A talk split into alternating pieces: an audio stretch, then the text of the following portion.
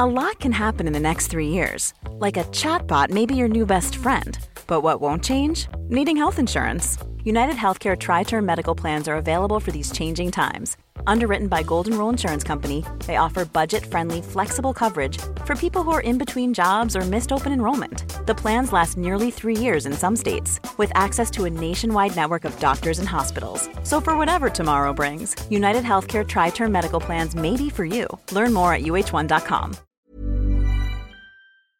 Bienvenidos, bienvenidas al Colegio de Economistas de Madrid. Eh, y también quiero saludar a aquellas personas que nos están viendo a través de, la canal del Colegio de Economistas y aquellas personas que nos eh, verán eh, y que verán esta intervención que tenemos esta tarde en online.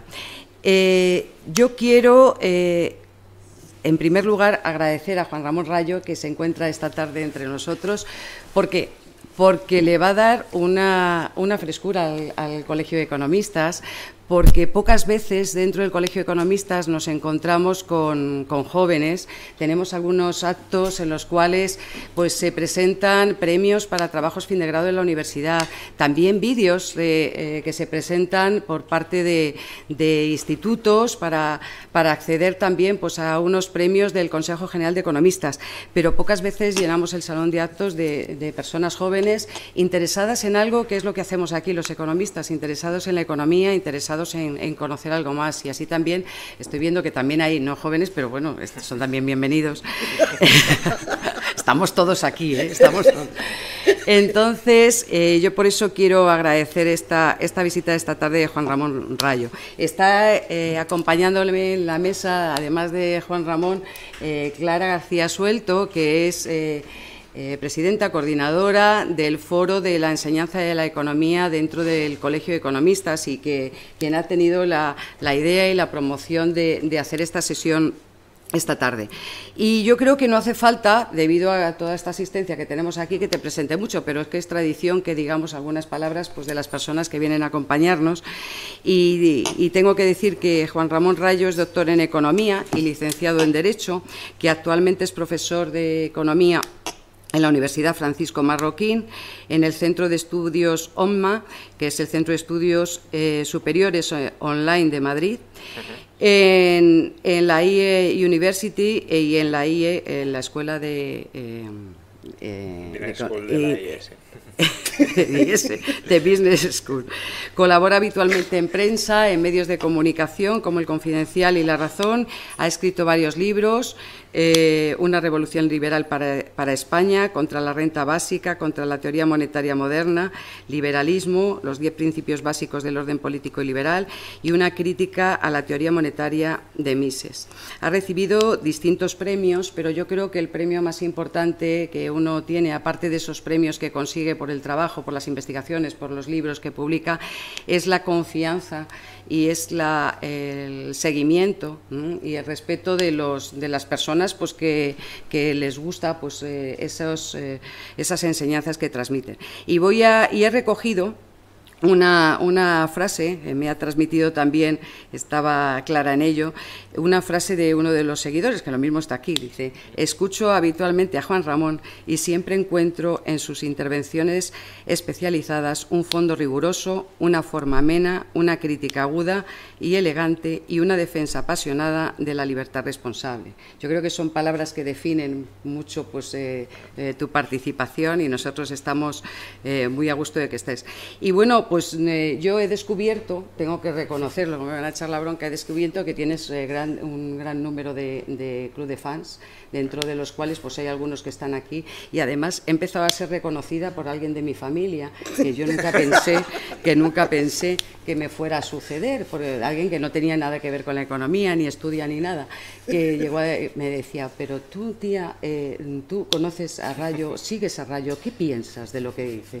Y entonces aquello pues dije, oye, esto de la economía sirve para algo y hay gente que está trabajando en ello. Por eso estoy muy contenta de que estés aquí y que, que, hables para todos, para todos ellos. Y sin más, porque lo que vienen es a escucharte a ti y no a mí, que estoy hoy un día un poco trastornado desde primeras horas de la mañana, tienes la palabra y nuestro agradecimiento por compartir esta tarde con nosotros. Nada, eh, muchísimas gracias por la invitación al Colegio de Economistas de, de Madrid.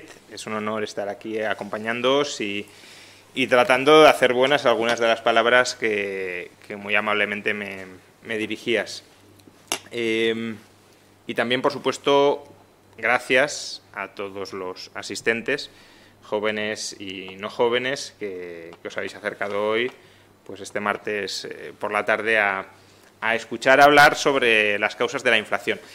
Eh, la charla que voy a dar es una charla sobre en primer lugar, cuáles pueden ser las causas teóricas de la inflación, las distintas explicaciones o las principales explicaciones teóricas que hay detrás de un fenómeno inflacionista y luego veremos en qué medida se pueden aplicar al estallido inflacionista que estamos experimentando ahora mismo, porque esa es la realidad. La realidad es que la inflación, después de 40 años, ha regresado y ha regresado con mucha fuerza. Parecía que era un problema del pasado, que no iba a regresar nunca. Incluso los bancos centrales se marcaban como propósito incrementar la inflación y no lo conseguían. Año tras año no lo conseguían, fracasaban y eh, los problemas habían pasado a ser la deflación, lo cual también era una rareza histórica. Quiero decir, lo habitual en cualquier sociedad es que haya inflación por algunas de las causas que veremos eh, más tarde. Lo que era raro es que hubiese una deflación eh, persistente.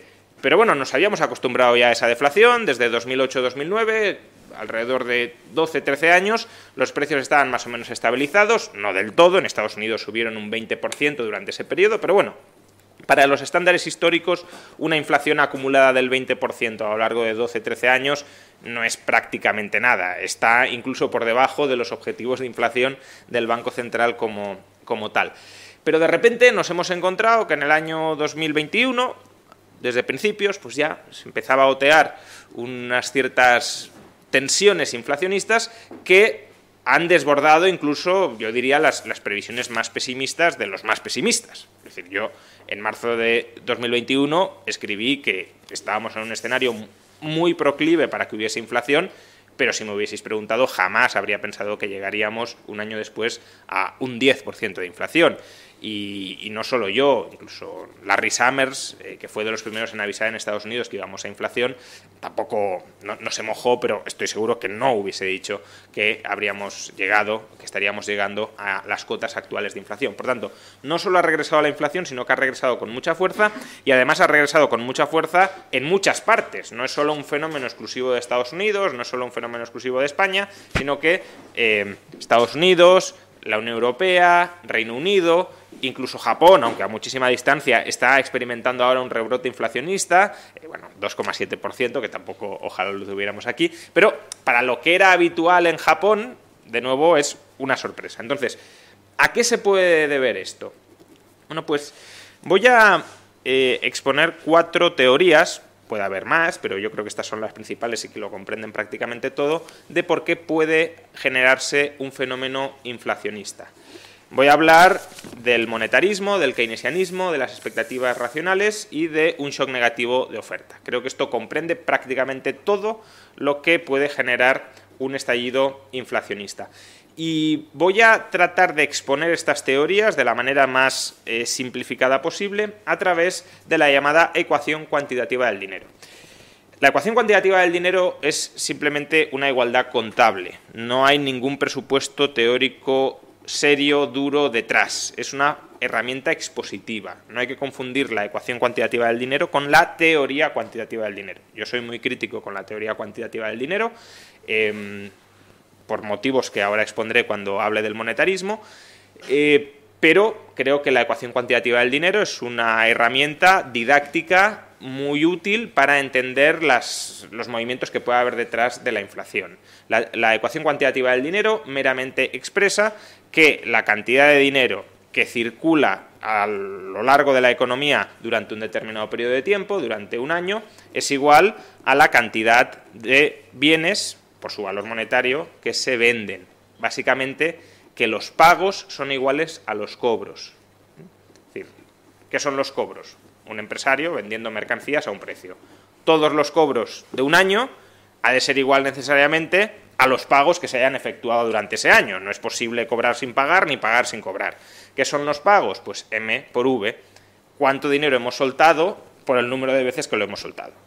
Por tanto, M por V los pagos, P por Q precios por eh, cantidad de bienes vendida, eh, los cobros de los empresarios. Ya digo, es una igualdad contable, no tiene mucho más recorrido que este, no hay ningún presupuesto teórico detrás.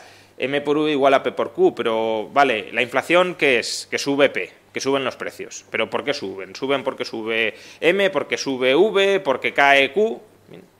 Pueden pasar muchas cosas y justamente lo que pueda pasar o no pasar es lo que las distintas teorías nos van a intentar explicar. Entonces vamos a empezar por el monetarismo. El monetarismo básicamente nos dice que la única causa de la inflación en el largo plazo es el incremento de la oferta monetaria. Y para que eso sea así, el monetarismo presupone una, el presupuesto más fuerte es que la demanda de dinero es estable y que la demanda de dinero es estable significa que V no cambia apreciablemente, que V es más o menos estable. Hay una relación inversa entre la demanda de dinero y V. Si, si el dinero circula muchas veces, atesoramos el dinero, demanda es demanda de atesoramiento de dinero, atesoramos el dinero periodos más breves. En cambio, si V no se mueve mucho, es porque estamos atesorando el dinero, no lo gastamos durante mucho tiempo.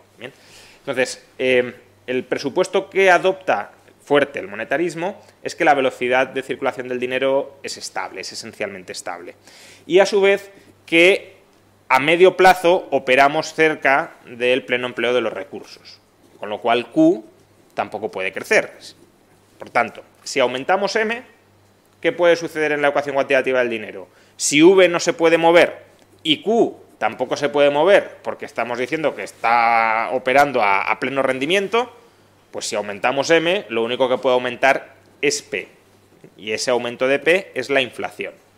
Por consiguiente, ya digo, el monetarismo explica los movimientos inflacionistas como consecuencia de los incrementos en la cantidad de dinero. Todo incremento en la cantidad de dinero tiende a generar un incremento de los precios y todo incremento de los precios viene provocado por un incremento en la cantidad de dinero. Las dos lecturas son necesarias para que el monetarismo eh, tenga razón.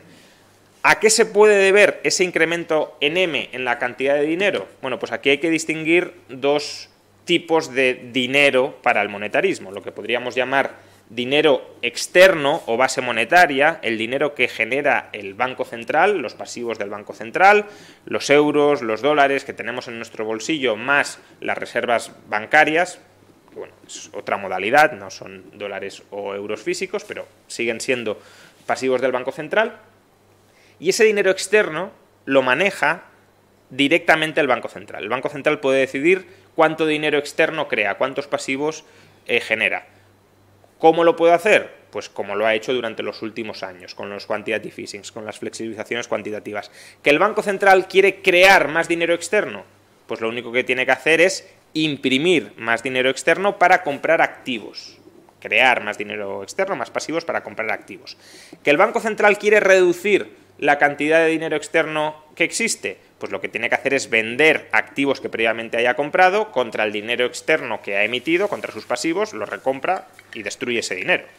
Es como si eh, yo pudiese ir a una tienda y comprar girando cheques. Pues iría a la tienda y diría, oye, te doy el cheque, véndeme un televisor. Al extender el cheque estoy introduciendo dinero en la economía. Ahora, si luego voy a la tienda y le digo, oye, que te he comprado el televisor, no lo quiero, recómpramelo tú, te lo revendo, pues claro, eh, le daría de nuevo el televisor y el tendero que me daría el cheque que yo le he dado, por tanto estaría retirando ese cheque de circulación. Bien, ese es un tipo de dinero, pero no es el principal tipo de dinero que utilizamos en nuestras economías. En nuestras economías, esencialmente lo que utilizamos es dinero bancario o dinero interno, dinero que se genera de manera derivada del dinero externo. Son promesas de pago en dinero externo. Un depósito bancario. Un depósito bancario, que es con lo que pagamos normalmente, cuando utilizamos una tarjeta, lo que hacemos es extender una orden de pago contra el banco para que le transfiera su depósito a la tienda donde compramos algo. Un depósito bancario, si lo pensáis, es una deuda pagadera en dinero externo. Eh, vamos al banco y le decimos, oye, eh, me debes mil euros, dámelos. Y el banco que te da, pues te da billetes por valor de mil euros. Esos billetes de euro físicos son dinero externo que genera el Banco Central. El banco, un banco comercial no puede imprimir billetes eh, de curso legal. Entonces, ese es el dinero externo que te paga el banco comercial por los créditos que tú tienes contra él. Por tanto, el dinero interno, los depósitos del sistema bancario, son deudas del sistema bancario en favor de los titulares de las cuentas. It's that time of the year. Your vacation is coming up. You can already hear the beach waves, feel the warm breeze, relax and think about work. You really, really want it all to work out while you're away.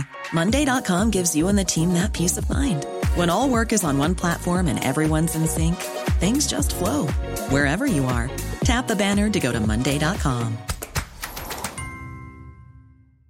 A lot can happen in three years, like a chatbot may be your new best friend. But what won't change? Needing health insurance. United Healthcare Tri Term Medical Plans, underwritten by Golden Rule Insurance Company, offer flexible, budget friendly coverage that lasts nearly three years in some states. Learn more at uh1.com. Quality sleep is essential. That's why the Sleep Number Smart Bed is designed for your ever evolving sleep needs. Need a bed that's firmer or softer on either side? Helps you sleep at a comfortable temperature? Sleep Number Smart Beds let you individualize your comfort so you sleep better together. JD Power ranks Sleep Number number 1 in customer satisfaction with mattresses purchased in-store. And now, save 50% on the Sleep Number limited edition Smart Bed for a limited time. For JD Power 2023 award information, visit jdpower.com/awards. Only at a Sleep Number store or sleepnumber.com.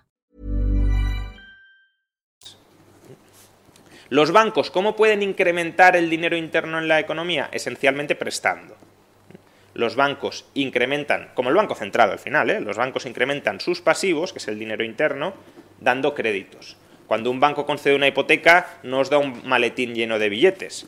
Lo que os da es un saldo positivo en una cuenta, cuenta corriente en el banco. Es decir, está prestándoos su deuda, sus pasivos. Por tanto, cada vez que el banco presta, incrementa sus pasivos. ¿Y cómo se reduce el dinero interno? Cada vez que amortizáis los préstamos que tenéis con el banco, los amortizáis como? Con el dinero interno que ha creado el banco, con los depósitos, le dais depósitos y se cancela vuestra deuda y se cancela ese depósito. Ese depósito no permanece en el éter. Ese depósito, cuando lo entregáis al banco para pagar una deuda que tenéis con el banco, una hipoteca, por ejemplo, reduce vuestra deuda y reduce la deuda del banco simultáneamente. por tanto, el monetarismo puede decir que se puede generar inflación o bien porque se da un aumento del dinero externo, porque el Banco Central está incrementando sus pasivos, o porque se da un incremento del dinero interno. Puede ser que el Banco Central no esté aumentando sus pasivos, pero si el sistema bancario sí lo está haciendo, está prestando mucho, por ejemplo, y está aumentando la cantidad de dinero en circulación, de dinero interno en circulación, pues entonces también estaríamos ante un aumento de M. Habréis oído alguna vez hablar de M0, M1, M2, bueno, eso no son más que medidas de dinero interno, de mix de dinero interno y de dinero externo. Por ejemplo, M0 solo es dinero externo, no incluye nada de dinero interno. Eh, M1 es determinado tipo de dinero interno más el dinero externo que está en circulación, que está fuera de las reservas de los bancos. son distintas denominaciones de composiciones de ese dinero externo e interno. Una muy habitual es M2, que eh, se refiere pues, al dinero externo, a los pasivos del Banco Central, a los euros y a los dólares en circulación, los depósitos a la vista y los depósitos a plazo. Bien. Eh, el monetarismo puede además conectar con otra corriente que explica eh, o que permitiría de alguna manera conectar, si lo queréis, el incremento de la oferta de dinero externo con el incremento de la oferta de dinero interno, que es el vixelianismo. este es un término un poco a lo mejor extraño, viene del economista sueco Knut Wicksell. Knut Wicksell explicaba la inflación diciendo que los tipos de interés se habían reducido por debajo de su tasa natural, de su tasa de equilibrio, que el sistema bancario había rebajado demasiado los tipos de interés y al rebajar demasiado los tipos de interés había aumentado demasiado la cantidad de dinero, elevando los precios. ¿cómo se puede, cómo se puede conectar el vixelianismo con el monetarismo? Pues imaginad que el Banco Central incrementa la oferta de dinero externo, sus pasivos. Y con eso, ¿qué hace? Rebaja los tipos de interés dentro de la economía los tipos de interés a los que se financian los bancos, si lo queréis. Y los bancos, como se financian más barato gracias al Banco Central, gracias a que el Banco Central ha incrementado la oferta de dinero a la que tienen acceso los bancos, ¿qué hacen los bancos privados? Rebajar los tipos de interés a los que prestan a sus clientes, los clientes se endeudan más a esos bajos tipos de interés y por tanto, por esa vía aumentan los depósitos y aumentan los precios. Esa sería una teoría. Luego ya veremos posibles respaldos empíricos a, todo esto. Segunda teoría, keynesianismo. El, el keynesianismo muchos consideran que, no es capaz de explicar la inflación, pero esa es una lectura muy simplista del keynesianismo. El, el, keynesianismo básicamente lo que dice es, si estás muy lejos del pleno empleo de los recursos, si hay mucho desempleo, puedes incrementar el gasto total dentro de la economía sin que haya inflación. ¿Por qué? Pues porque si gastas más y hay mucho desempleo, lo que vas a hacer, desempleo en general, ¿eh? lo que vas a hacer es movilizar recursos ociosos, vas a movilizar recursos desempleados. Y si movilizas recursos desempleados, lo que harás con el mayor gasto no es incrementar P, es incrementar Q, la producción, en la ecuación cuantitativa del dinero.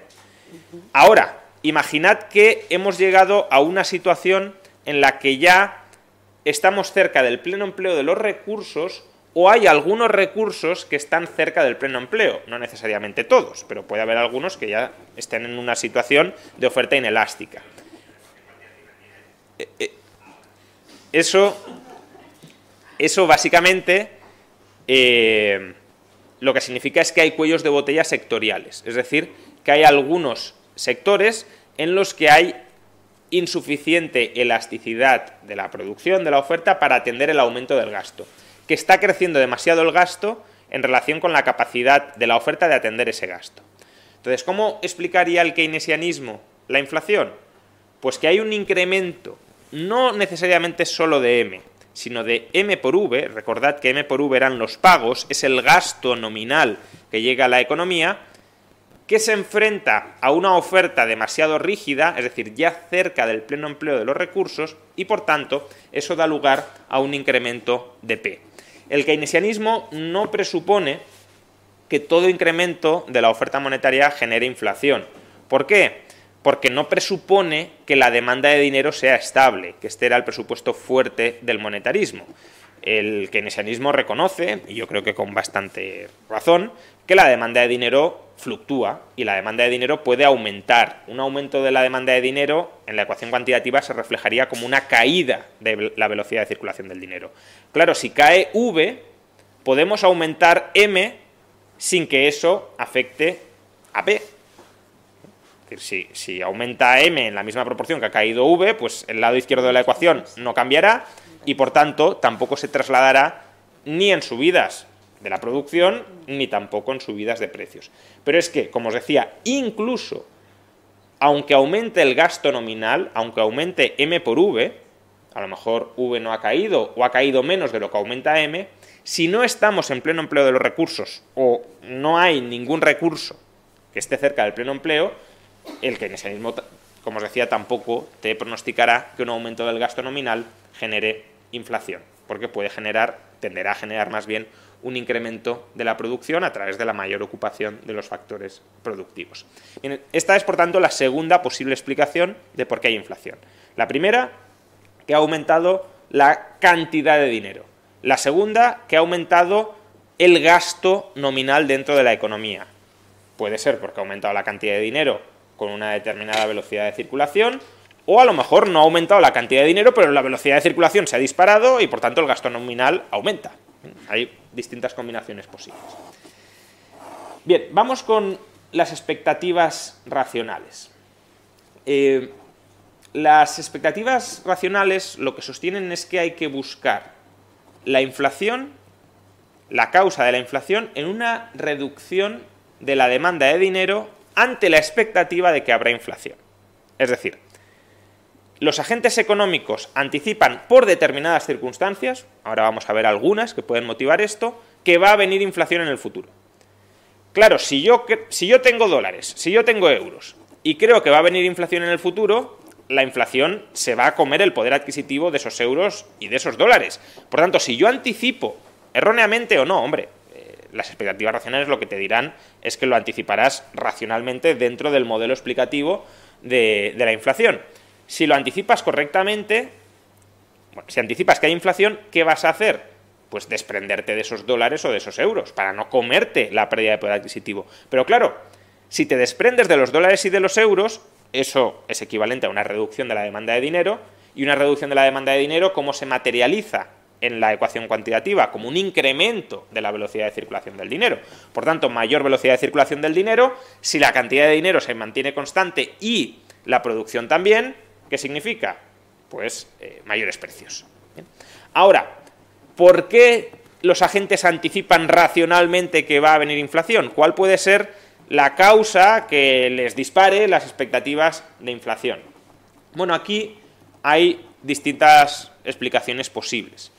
A mí una de las que más me gusta es la llamada teoría fiscal del nivel de precios, que por resumirlo lo que viene a decir es que si los estados se sobreendeudan más allá de la capacidad previsible, esperable, que tienen los estados para retirar esa deuda en el largo plazo, es decir, si no va a haber en el futuro suficientes superávits públicos como para retirar todo el exceso de deuda no demandado, porque hay una cierta cantidad de deuda que a lo mejor los agentes están dispuestos a mantener en balance como reserva de valor. Pero si tú aumentas mucho la deuda, el, el stock de deuda, y además no hay previsión de que eso se vaya a retirar en el futuro, lo que sucede es que viene inflación. Y la inflación es una forma de impagar ese exceso de deuda que el mercado anticipa que no se va a pagar en términos reales. Es decir, no va a haber suficiente superávit, por tanto, eh, vamos a incrementar el superávit nominal como con mayores precios. Hay una huida de la moneda, de los pasivos estatales en general, y eso genera la propia inflación. esa es una posibilidad. Otra posibilidad de expectativas racionales, la llamada dominancia fiscal. ¿Qué significa esto?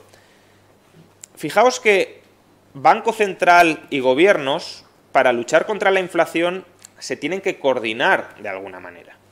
Eh, normalmente le achacamos la responsabilidad de cuidar la inflación únicamente al Banco Central, pero es una misión conjunta del Banco Central y del Gobierno. ¿Por qué? Imagina que el Banco Central dice, yo voy a subir los tipos de interés al, al 6, al 7%, porque estoy muy decidido a, combatir la inflación.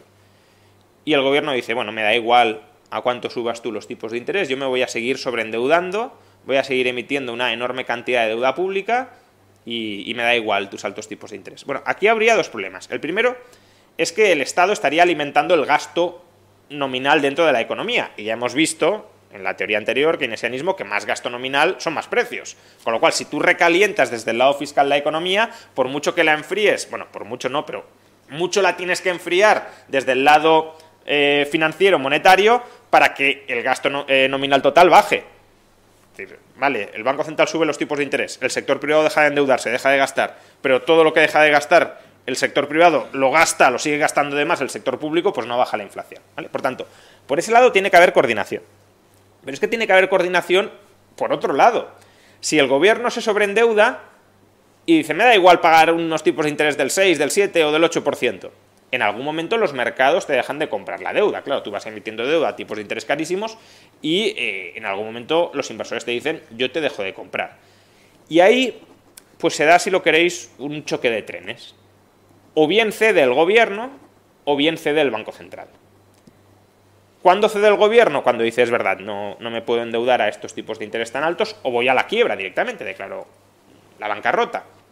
Por tanto, voy a aplicar recortes del gasto público o voy a subir impuestos para reducir el déficit y para intentar sanear mi situación eh, presupuestaria financiera. Esto es más o menos lo que pasó en España, en Portugal, en Italia hasta el año 2012. Otra posibilidad es que el Banco Central diga, estos tipos del gobierno son unos suicidas, son unos kamikazes, están aquí sobreendeudándose, van a quebrar, van a llevarse por delante todo el sistema financiero, porque si quiebra el Estado se lleva por delante a todos los bancos, eh, o se van a cargar la moneda, la unión monetaria, por ejemplo, pues aunque no tengan dos dedos de frente, pues voy a bajar los tipos de interés para facilitarles el, financiamiento. Que esto es más o menos lo que pasó en España, en Italia y en Portugal a partir del año 2012, cuando salió Draghi diciendo haré todo lo necesario para salvar al euro. ustedes ya veo que no van a hacer lo que tienen que hacer, por tanto, lo voy a hacer yo. Pero claro, si el Banco Central necesita subir tipos de interés para controlar la inflación y por el chantaje, digámoslo así, del gobierno baja tipos de interés o no los sube tanto como debería subirlos, el Banco Central, si os fijáis, se está subordinando, está posicionándose o está señalizándose en una posición subordinada al gobierno. El objetivo del Banco Central, la prioridad ya no es controlar la inflación. la prioridad del Banco Central pasa a ser facilitar la financiación del Estado. Y claro, si tú eres un inversor que tiene pasivos del Banco Central, que tiene moneda, tú tienes esa moneda esperando que más o menos el Banco Central a largo plazo pues controle la inflación, porque si no mm, vas a perder mucho dinero.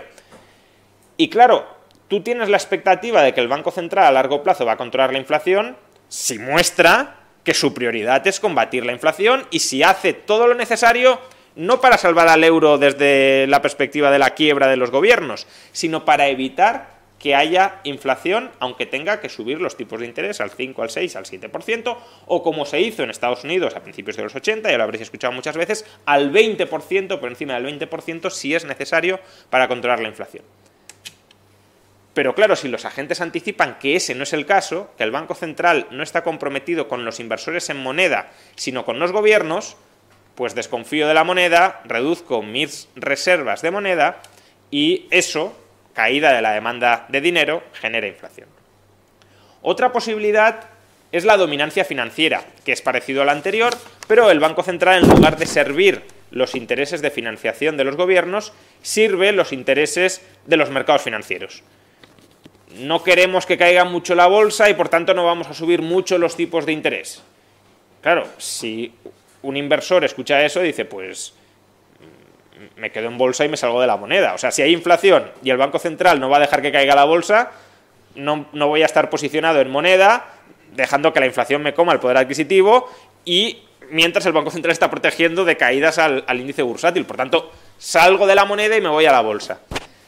Y eso hace caer la demanda de dinero, aumenta la velocidad de circulación y alimenta todavía más la, la inflación. Bueno, yo creo que esto, en parte, ahora lo están como eh, insistiendo mucho en que, sobre todo la Reserva Federal, que ellos no están dominados financieramente. Hace eh, un par de semanas o tres semanas salieron varios jerarcas del Banco Central diciendo que para controlar la inflación había que infligir dolor a los inversores en, los mercados financieros, que tenían que pinchar la bolsa, que la bolsa solo había caído un 3% desde máximos y que eso era muy poco. Bueno, de momento ya llevan una caída del Nasdaq del 30% eh, y parece que no van a, a reaccionar. Y desde luego si quieren señalizar ante la comunidad inversora que ellos son los que mandan, es decir, decir, los que mandan en el sentido de a mí nadie me marca la agenda, mi agenda es controlar la inflación, no estabilizar las cotizaciones bursátiles, es lo que tienen que hacer, es lo que tienen que aparentar. Pero claro, eh, los inversores bursátiles que han estado mimados durante probablemente 30 años, porque todos los bancos centrales en algún momento, si caía mucho la bolsa, reaccionaban bajando tipos de interés para estabilizar las cotizaciones, pues ahora se están encontrando con que no hay red o aparentemente no hay red y, a lo mejor se sobrereacciona desde ese lado por el miedo a que esta vez sí sea distinto en los mercados financieros. Y por último, los bancos centrales también pueden priorizar no la lucha contra la inflación, sino el pleno empleo. De hecho, durante los últimos años, eh, bueno, la Reserva Federal tiene un mandato dual, no solo se ha de preocupar por la inflación, sino también por el pleno empleo, pero claro, si se te descontrola mucho la inflación, pues has de priorizar la inflación, sobre todo si tienes pleno empleo como tienes en Estados Unidos. Eh, pero durante los últimos años se han estado lanzando mensajes desde diversos bancos centrales, sobre todo desde la Reserva Federal, que iban a dar mucho más peso a la promoción del empleo frente a la lucha contra la inflación. Lo cual, claro, cuando la inflación estaba en el 0 o en el 1 o en el 2, pues no era especialmente grave, no preocupaba especialmente a la comunidad inversora en moneda, porque además muchas veces tampoco se lo creían al Banco Central. los inversores decían, si viene inflación de verdad, el Banco Central reaccionará. Y de momento, pues con retraso, pero está siendo así. La Reserva Federal no está diciendo, bueno, pues está al 8%, me da igual, dejo los tipos de interés al cero. No. De modo que lo que anticipaban hasta cierto punto es correcto. Si se descontrola la inflación, el Banco Central reaccionará, aunque eso suponga incrementar el desempleo. Pero si los inversores creen lo opuesto, que el Banco Central no va a reaccionar para no deteriorar las condiciones macroeconómicas, que eso es algo que pueden empezar a sospechar si no reacciona pronto eh, en Europa, con el Banco Central Europeo, porque el, el, argumento que da el Banco Central Europeo para no subir tipos de intereses es que no nos hemos recuperado mucho. Ya, es que lo que se ha recuperado es la inflación y su misión es luchar contra la inflación, no estimular la economía. Ya, pero no nos hemos recuperado. Vale, pues nada, mándeles a los inversores la señal de que aunque la inflación esté en el 8% o en el 9%, ustedes no van a hacer nada, mientras la economía no esté mucho más robusta y a ver qué hacen los inversores con sus reservas de, euros. Por eso también creo que previsiblemente van a empezar a reaccionar porque si no se les puede descontrolar. Bueno, fijaos que cualquiera de estas eh, previsiones, cualquiera de estas expectativas puede desatar una caída de la demanda de dinero. Si el inversor en moneda entiende que él no es la prioridad, sino que la prioridad son otras cosas, o si entiende que eh, la deuda pública no se va a pagar o se va a pagar dándole a la maquinita en el futuro, todo eso lo que provoca es una caída de la demanda de dinero que anticipa la inflación que está por llegar. Bien, y por último, eh, nos nos queda hablar de la teoría de los shocks negativos de oferta. Hasta cierto punto, las otras tres teorías anteriores podríamos decir que son teorías monetarias o cuasi monetarias de la inflación. Eh, yo diría que las tres son monetarias, pero bueno, como la keynesiana probablemente no, no, no, no se quieran incluir dentro de la categoría de teorías monetarias, pero creo que las tres son explicaciones monetarias de la inflación, porque si os fijáis, ¿Cómo explicamos la inflación? O por oferta monetaria o por demanda monetaria. Por tanto, son explicaciones monetarias de la inflación. Los shocks negativos de oferta, no. Los shocks negativos de oferta son una explicación real de la inflación. Básicamente, lo que sucede es que el volumen de gasto nominal no se reduce. No se reduce porque eh, no ha habido un incremento de la demanda de dinero, es decir, una caída de la velocidad de circulación, y tampoco ha habido un incremento de, la cantidad de dinero, sino que seguimos, seguimos gastando como gastábamos, pero ha pasado algo en el lado de la oferta que reduce la oferta de bienes y servicios, mismo gasto nominal sobre una menor oferta de bienes y servicios, mayores precios. Para que no hubiese inflación después de un shock negativo de oferta, habría que reducir el volumen de gasto nominal dentro de la economía. Claro, si se produce menos y se gasta menos, pues tampoco habría eh, inflación. De hecho, eso fue lo que pasó, si lo pensáis un poco, en el año 2020. En el año 2020 sí se paraliza la economía, se hunde el PIB, pues un 10, un 12, un 13%, y no hay inflación, hay deflación. ¿Por qué? Porque el gasto nominal cae más de lo que cae la producción. ¿Por qué? Porque hubo un incremento muy fuerte de la demanda de dinero, no sabíamos qué iba a pasar, y por tanto, demanda precaucionaria de dinero, vamos a mantenerlo atesorado por si acaso, eh, tampoco se podía gastar en muchas cosas, si no te dejaban salir de casa y demás, pues tampoco tenías opción de gastarlo. Entonces, bueno, pues eh, los cobros que seguía teniendo la gente, incluso aquellos suplementados por el gobierno, los atesoraba. No había un aumento fuerte del gasto nominal y por tanto, aunque caía Q, P no subía. Pero, no sé, eh, si, si, hubiésemos podido gastar libremente o si se dan otras circunstancias que no constriñen el nivel de gasto nominal, pero sí hunden la producción, pues entonces sí subirían los precios por esa caída de la producción y mantenimiento del gasto nominal agregado. ¿Causas que pueden provocar ese hundimiento de la producción? Pues bueno, guerras, eh, pandemias, también oligopolios, ¿no? Imaginad que la economía se va oligopolizando y eh, pues ¿qué hacen los monopolios u oligopolios para maximizar beneficios? Reducir la producción que llevan a mercado y por tanto menor producción con mismo importe de gasto nominal, eh, pues subidas de precios. Eh, agotamiento de recursos naturales, si va faltando petróleo, van faltando determinados minerales, pues por ese lado también se puede constreñir la capacidad de incrementar la oferta, incluso puede caer, eh, o cambios en la composición de la demanda. básicamente, si no queremos demandar servicios a distancia y queremos demandar manufacturas, pero no tenemos capacidad a corto plazo para incrementar las manufacturas, pues mismo volumen de gasto nominal, pero sobre otra estructura de producción distinta de la que tenemos. queremos ordenadores y no tenemos capacidad instalada de ordenadores, tenemos capacidad instalada de bares, pues no, podemos aumentar la oferta de ordenadores y eso dispara el precio de los ordenadores. ¿vale? Bien, podría haber otras, otras explicaciones que, lleven a una caída de, la oferta eh, con un mismo volumen de gasto agregado. estas son las cuatro grandes teorías de por qué hay inflación. ¿Y, cuál es la evidencia que tenemos? Pues, bueno, como suele pasar en economía y como ahora veréis, tenemos prácticamente eh, evidencia para respaldar cualquiera de estas teorías, evidencia para todos los gustos. De ahí que eh, cualquiera, los monetaristas, los keynesianos, los de las expectativas racionales, los defensores de que esto es un shock de oferta, pueden decir, no, no, es que está pasando esto, porque mira, fíjate en este dato que lo corrobora. De todas formas, como veréis, eh, precisamente porque tenemos evidencia para todos los gustos, todo el mundo debería haber más o menos pronosticado que venía inflación, porque, claro, si tú dices, no, la inflación la provoca esto, y eso no se te dispara, pues a lo mejor estás ciego frente a otras causas que provocan inflación y no te das cuenta.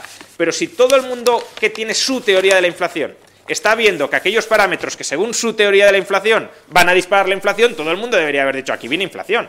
De hecho, hay algunos economistas, eh, Ricardo Reis, por ejemplo, hace ya bastantes meses publicó un tuit con esto, ¿no? Diciendo, yo sabía que en 2021 iba a haber inflación.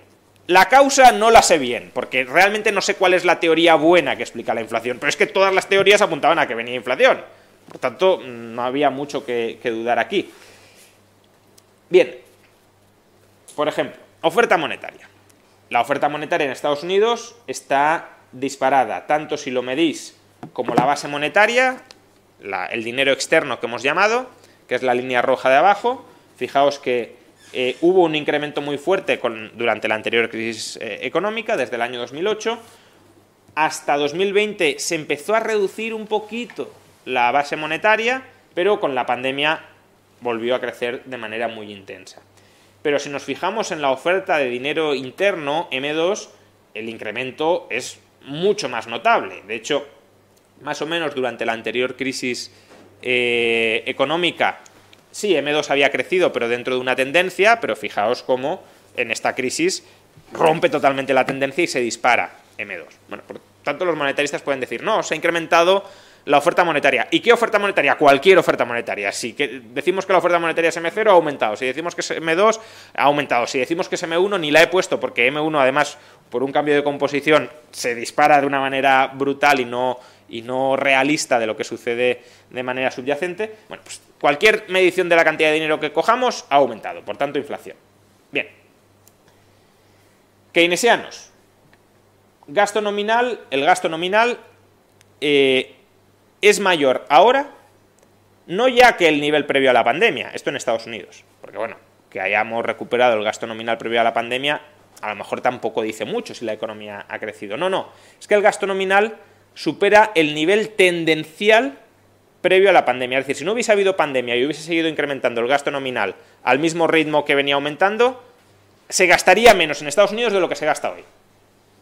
Claro, con una pandemia por medio que te ha erosionado la capacidad de producción interna, si gastas más de lo que habrías gastado con un crecimiento económico normal, pues claro, tienes una tensión muy fuerte sobre los precios. Es decir, gasto nominal se ha disparado, en Estados Unidos sabemos más o menos bien por qué, una política fiscal extremadamente agresiva, eh, reparto de cheques indiscriminados a todo el mundo para mantenimiento de, de la demanda y bueno, pues eso se ha reciclado en forma de gasto y se ha disparado el gasto. Pero es que además, recordad que el keynesianismo no solo explicaba la inflación por un aumento del gasto nominal, si la economía está lejos del pleno empleo de los recursos, aunque haya un aumento del gasto nominal, según los keynesianos no va a haber inflación, o no tiene por qué haber inflación. Pero es que hay otro detalle que yo creo que es todavía más significativo, y es la diferencia entre las plazas o los puestos de trabajo vacantes en Estados Unidos y el número de desempleados. fijaos, eh, eso es lo que está reflejado en el gráfico, la diferencia entre demanda laboral por parte de los empresarios, demanda laboral no cubierta por parte de los empresarios y el número de desempleados. Fijaos que está en máximos de los últimos 20 años. Y además por bastante. Normalmente hay más desempleados que demandas de empleo por parte de los empresarios. Eh, ahora no es que tengamos más, es que mucha más. Básicamente, si todo el mundo que está parado hoy en Estados Unidos, todo el mundo, encontrara empleo, todavía habría en Estados Unidos 6 millones de empleos sin cubrir. Eso os pone de manifiesto el alto grado de tensión del mercado laboral estadounidense. Eh, por eso, claro, hay cualquier problema de shock de demanda o de oferta en cualquier lado de la economía, como por ejemplo la leche de fórmula, y claro, si, si una economía, pues no sé, paralizamos esta fábrica de leche de fórmula, eh, pero la demanda no ha caído, pues ¿qué hacemos? Contratamos más trabajadores y producimos más leche de fórmula en, en otras partes, no, no hay mayor problema. Pero claro, cuando no hay trabajadores, si se te cae la producción en una fábrica por lo que sea, no puedes incrementarla en otra. Y por tanto, la oferta de leche de fórmula es muy rígida, sobre todo si además impides importarla del resto del mundo, que este es el gran delito que comete Estados Unidos en esto. Pero bueno, dejando esto de lado, eh, Claro, si, se te cae la oferta por un lado y no puedes aumentarlo por otro y se te mantiene la demanda, porque además esta es una demanda muy inelástica, obviamente, pues se te dispara el precio.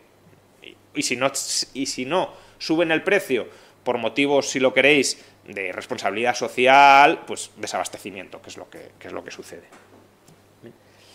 Por tanto, estas dos, la anterior y esta, muestran una economía muy recalentada, una economía con mucho gasto que además ha agotado, ha llevado al agotamiento a determinados factores productivos básicos como el nivel de empleo. teoría fiscal del nivel de precios. Recordad, os dije, si la deuda pública aumenta de manera muy considerable y no hay previsión de que se vaya a retirar, que se vaya a reducir a través de superávits presupuestarios futuros, pues inflación. Bueno, pues es que también hemos tenido un incremento muy grande, súbito, no previsto, no anticipado, de la inflación, de la deuda pública. Es decir, el stock de deuda pública ha aumentado pues eh, aproximadamente un 20-30%. Que, claro, es que a lo mejor esta es la inflación que termina habiendo. Es decir, si acumulativamente acumulamos una inflación del 25, del 30, básicamente lo que estamos diciendo es que hemos retirado en términos reales toda la deuda extraordinaria que acumulamos durante la pandemia. Se mantiene en términos nominales, claro, pero se diluye en la mayor inflación. Por tanto, de alguna manera sería como Estados Unidos va a pagar la deuda que tenía previa a la pandemia, la que ha acumulado durante la pandemia no la va a pagar, por tanto, eh, la quita, se la comen todos ustedes, señores inversores, a través de inflación. Y luego, pues, eh, también podemos hablar de la existencia de cuellos de botella. Eh, esto lo sacó el Banco Central Europeo hace unos meses, ya está un poco eh, desfasado, pero bueno, aún así es, significativo. Eh, fijaos cómo de el, IPC europeo, la mayor parte de la inflación se explica por la energía. Es el gráfico superior a la, esquina superior izquierda. fijaos que la barra más eh, considerable es la roja, que es energía. Por tanto, el mayor peso en la inflación lo explica la energía.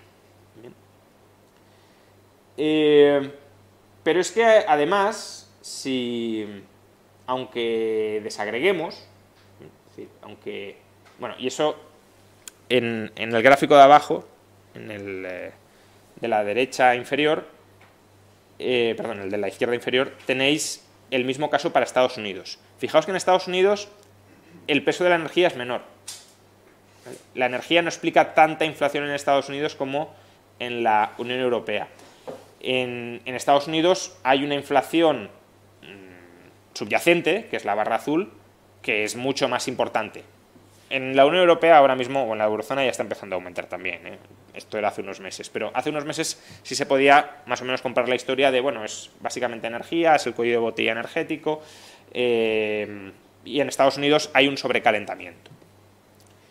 Pero es que además si desagregamos la, inflación subyacente, eh, veréis que eh, parte de,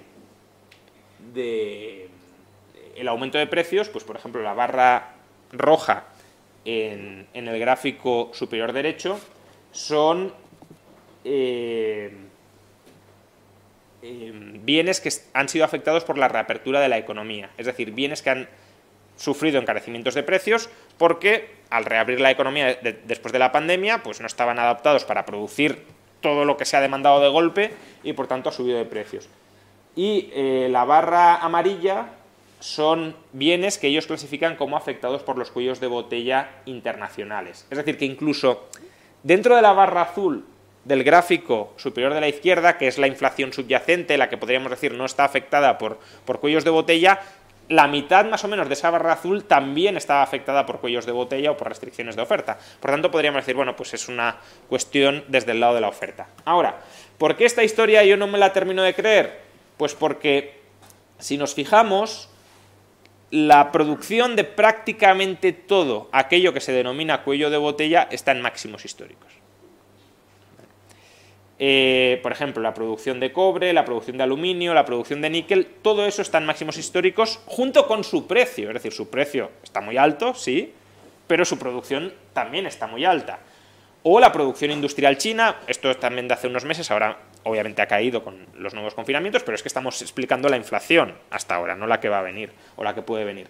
Fijaos cómo la producción industrial china está muy por encima del nivel tendencial decir, si no hubiese habido pandemia, China no habría incrementado tanto su producción. ¿Por qué? Porque no habría, habría habido tanta demanda occidental. China durante los últimos meses se ha hinchado a exportar, lo podéis ver en el gráfico eh, inferior derecho, las exportaciones chinas se han disparado. ¿Por qué? Pues porque aquí demandábamos mucho, no teníamos la capacidad para producir del todo y por tanto importábamos de China. Pero no es que China no fuera capaz de producir, producía mucho y vendía mucho más. La cuestión para mí, por tanto, muchas veces cuando se habla de cuellos de botella, dice, bueno, han surgido los cuellos de botella, ya, pero los cuellos de botella siempre son cuellos de botella en relación al gasto. Em, falta oferta en relación a la oferta que demandamos. Y claro, si el gasto se ha disparado, claro que te pueden surgir cuellos de botella pero no porque haya caído la oferta, sino porque tú has aumentado relativamente más el gasto de, lo que la economía es capaz de, generar a corto plazo en forma de bienes y servicios. Em, cuando los cuellos de botella empiezan a aparecer por todas partes, o por prácticamente todas partes, igual no es un problema de cuellos de botella originarios, sino un problema de que tú has disparado el gasto y por tanto toda la economía se termina tensionando porque se va acercando a su límite de capacidad productiva. Que esto es algo que te decía Keynes. Keynes decía, bueno, pues si aumentamos mucho el gasto, cuando empiecen a aparecer sectores que ya no sean capaces de aumentar la oferta porque empiecen a escasear en relación con el gasto eh, los recursos disponibles o necesarios para aumentar la oferta, pues te empezarán a aumentar los precios y esos precios sean aumentos de costes que se trasladarán en aumentos de los precios de los bienes finales. Pero el origen de eso no es que, bueno, se ha caído la producción porque sí. No, el origen de eso es que se ha disparado el gasto en relación con la capacidad de la economía para atender ese aumento de gasto. Insisto, si aquí viéramos caídas de la producción, pues, bueno, podríamos considerar que, que parte puede ser cuellos de botella originarios.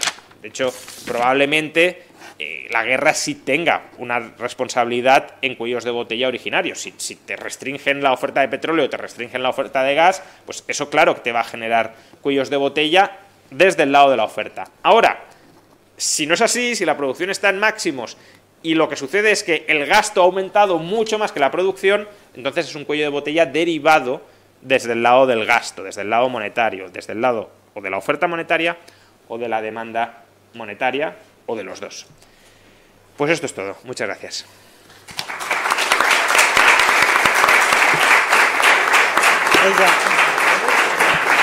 Sí, sí.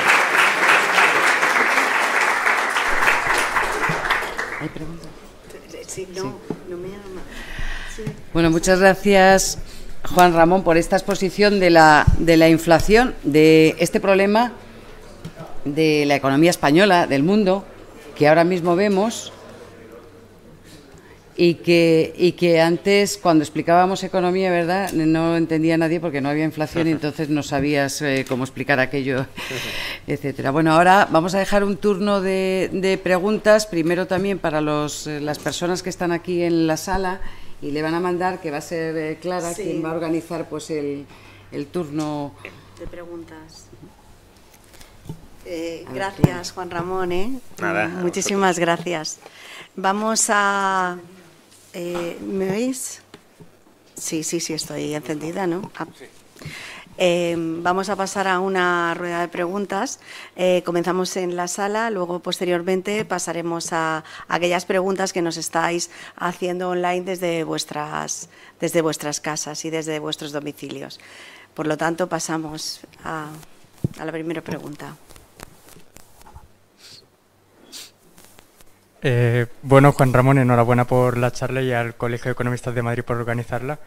Eh, la pregunta es simple y es, si le dieran la opción de dirigir el Banco Central eh, Europeo, aunque no le gustase, eh, ¿cuáles serían las medidas a corto, medio o largo plazo para reducir los niveles de inflación o qué le aconsejaría este para realizarlo? Muchas a ver, gracias. Yo, gracias por la pregunta. Yo creo que los bancos centrales todos han ido tarde con la inflación. Se han retrasado como alrededor de medio año del momento en que deberían haber eh, empezado a subir los tipos de interés. El Banco Central Europeo todavía se está retrasando más. En parte lo podría llegar a entender porque es verdad que el recalentamiento de la economía estadounidense era mucho más visible y mucho más notable que el de la europea, pero al final tienes un problema de, exceso de, de, gasto agregado en, en todas partes y si Europa o la eurozona no reacciona, pues podemos tener inflación por las expectativas racionales que, que mencionaba antes. Es decir, si los, es decir, esta es la primera vez en 15 años en la que el Banco Central se tiene que dejar notar. Hasta ahora pues, no hacía mucha falta, al menos contra la inflación. Por otras cuestiones a lo mejor sí, pero contra la inflación hubiésemos colocado quien hubiésemos colocado, lo habría hecho genial porque no había inflación. Incluso querían generar inflación y no eran capaces. Es decir, que podríamos decir, erais incompetentes a la hora de generar inflación. Bueno, eh, ahora es cuando el Banco Central tiene que dejarse notar y decir, estoy aquí. Estoy aquí y, y recuerdo cuál es mi misión y la voy a cumplir, caiga quien caiga. Si no haces eso, pues pueden empezar a entrar dudas en la comunidad inversora de cuál es tu compromiso real. Si tu compromiso real es con los tenedores de la moneda o es con los gobiernos. Y además, en el caso de la eurozona, yo creo que existen dudas razonables de cuál es su compromiso real.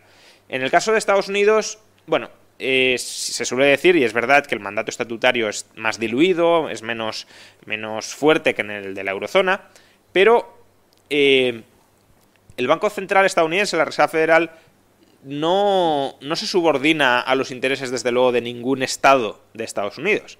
Si tiene que quebrar California, que quiebre, ya lo ha hecho. O Puerto Rico, da igual.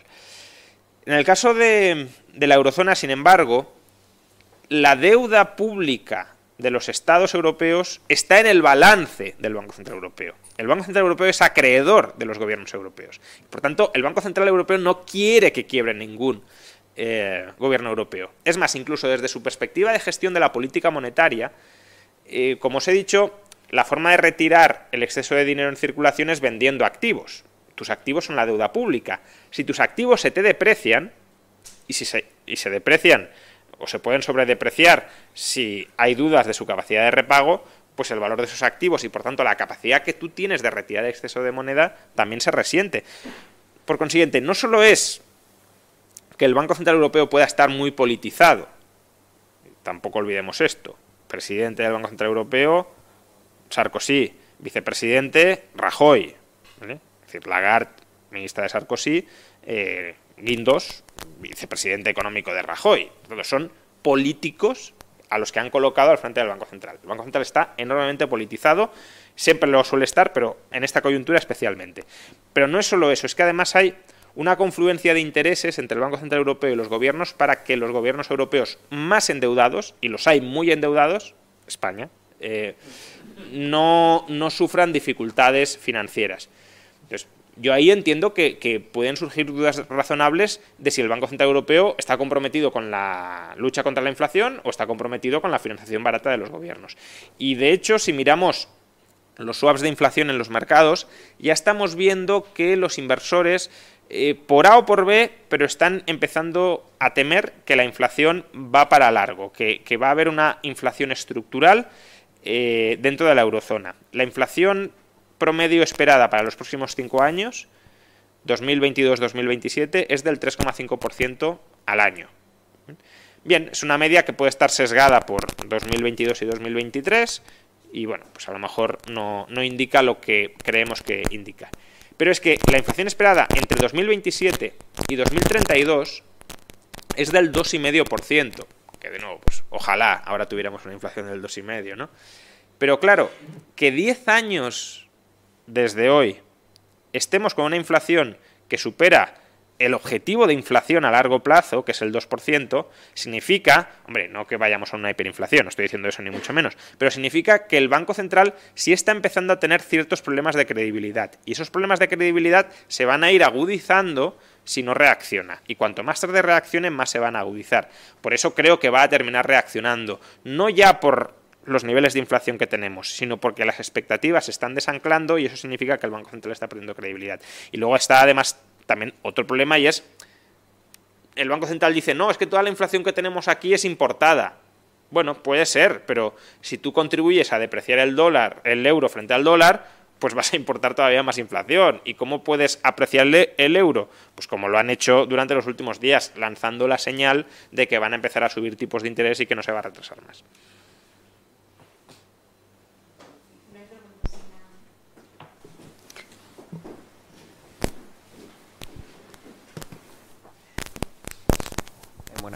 Buenas, Juan Ramón, y bueno, enhorabuena por... Perdón, identifícate y así para que él se pueda referir a ti con, con tu nombre. Soy Enrique, eh, bueno, estudio Ingeniería Matemática y nada, quería, quería preguntar más que nada, o sea, para protegerse de la inflación, o sea, muchas grandes compañías están apostando por, por invertir en criptoactivos, o sea, Facebook ya hemos visto, eh, bueno, eh, eh, joder, eh, y lo más, eh, vemos cómo se está invirtiendo mucho en la tecnología blockchain, que es un mundo que todavía se desconoce todavía mucho. Entonces, ¿hasta qué punto eh, los bancos centrales pueden ver ahí una oportunidad en el desarrollo de este tipo de tecnologías? ¿Una oportunidad o un riesgo? O sea, al Banco Central no le interesa que, que las criptomonedas, bueno, fundamentalmente Bitcoin creo yo, eh, se puedan desarrollar como una alternativa monetaria al euro o al dólar. Es decir, el Banco Central es un monopolio monetario y toda competencia le viene fatal. A los ciudadanos nos viene bien, porque el hecho de tener eh, refugios alternativos a la moneda monopolizada por el Banco Central, pues es una escapatoria si no hacen las cosas bien. Como tú dices, ante la inflación, ¿qué hacemos? Pues vamos al, a, los criptoactivos, vamos a, Bitcoin. Pero si no estuviera Bitcoin, pues la inflación nos la comemos entera sí o sí. De todas formas, eh, tampoco es que Bitcoin sea ahora mismo la panacea eh, contra la inflación. Yo esto ya lo dije hace casi un año, en su momento se me criticó mucho, sobre todo desde la, comunidad Bitcoin. yo, tengo simpatías hacia ella, de hecho, tengo simpatías hacia Bitcoin, pero más o menos hace un año dije, si viene un entorno de subidas de tipos de interés, eso no va a ser... O sea, si viene inflación, en contra de lo que se suele pensar, no creo que beneficie a Bitcoin. ¿Por qué? Porque si viene inflación, van a subir los tipos de interés. Y si suben los tipos de interés, empieza a haber otros refugios que pueden ser mejores. Deuda pública. Deuda pública, si te está pagando el 4 o el 5, pues te vas a la deuda pública para protegerte de la inflación que Bitcoin. Con lo cual puede ser que parte de los inversores que estén en Bitcoin den el salto a otro tipo de activos. Eh, entonces, sí, Bitcoin está bien que esté ahí, es una alternativa y las alternativas siempre son positivas, pero mm, sobre todo para protegerte frente a la inflación en el corto plazo, no lo consideraría yo algo seguro. Ahora, para protegerte de la inflación en el medio y largo plazo, pues probablemente sí, porque los activos reales y Bitcoin es un activo real, se tienden a revalorizar a largo plazo con la inflación y si además la oferta de esos activos reales es muy rígida y la de Bitcoin lo es, pues todavía con más motivo. Pero más en general, sí, creo que hay un, problema ahora eh, en cómo protegerte frente a la inflación, en términos generales. Eh, porque, claro, dices, bueno, no me como la inflación, me voy a la bolsa, ya pues te hubieses comido una caída del 30%. Me voy a la renta fija, bueno, eh, están subiendo tipos, pero todavía no cubren ni mucho menos la, inflación.